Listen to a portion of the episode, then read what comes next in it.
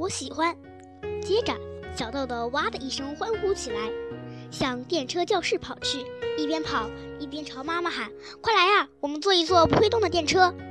妈妈大吃一惊，赶紧追上去。妈妈原来是篮球运动员，跑的当然比小豆豆快多了。小豆豆快跑到车门的时候，被妈妈一把抓住了裙子，对他说：“不行，不行。”这些电车是教室，你还不是这个学校的学生。如果你实在想坐，我们马上就要见到校长先生。你可以好好的跟校长先生说说，如果一切顺利，你就可以来这里上学了，明白吗？小豆豆虽然觉得不能坐电车非常遗憾，但他决定听妈妈的话，于是大声说：“嗯。”然后又加了一句：“我非常喜欢这个学校。”妈妈想说。比起你是否喜欢这个学校，更要紧的是校校长先生会不会喜欢你呢？他松开小豆豆的裙子，拉起小豆豆的手，向校长办公室走去。每一辆电车都非常安静，好像是第一节课刚刚开始。院子不太大，四周种满了树木，用来做围墙。花坛里开满了各种各样的花朵，红的、黄的。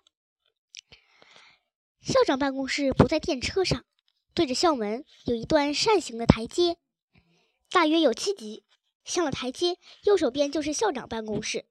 小豆豆挣脱了妈妈的手，跑上台阶。突然，他猛一转头，差点和走在后面的妈妈撞了个满怀。怎么啦？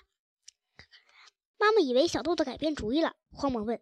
小豆豆正好站在最高一级台阶上，神色认真地说：“哎，我们要见的那个人是车站的吧？”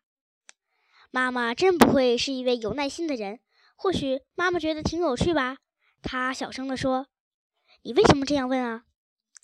小豆豆压低声音说：“因为妈妈，你说他是校长先生，他有这么多辆电车，可能他是车站的人吧？的确，把把破旧的电车当教室，这样的学校实在稀罕。也许小豆豆想不出道理。”妈妈这样想着，这时候已经没有时间去解释了，于是说道：“你可以问一问校长先生。你想一想，你爸爸是拉小提琴的，他有好几把小提琴，但是他不是卖小提琴的呀。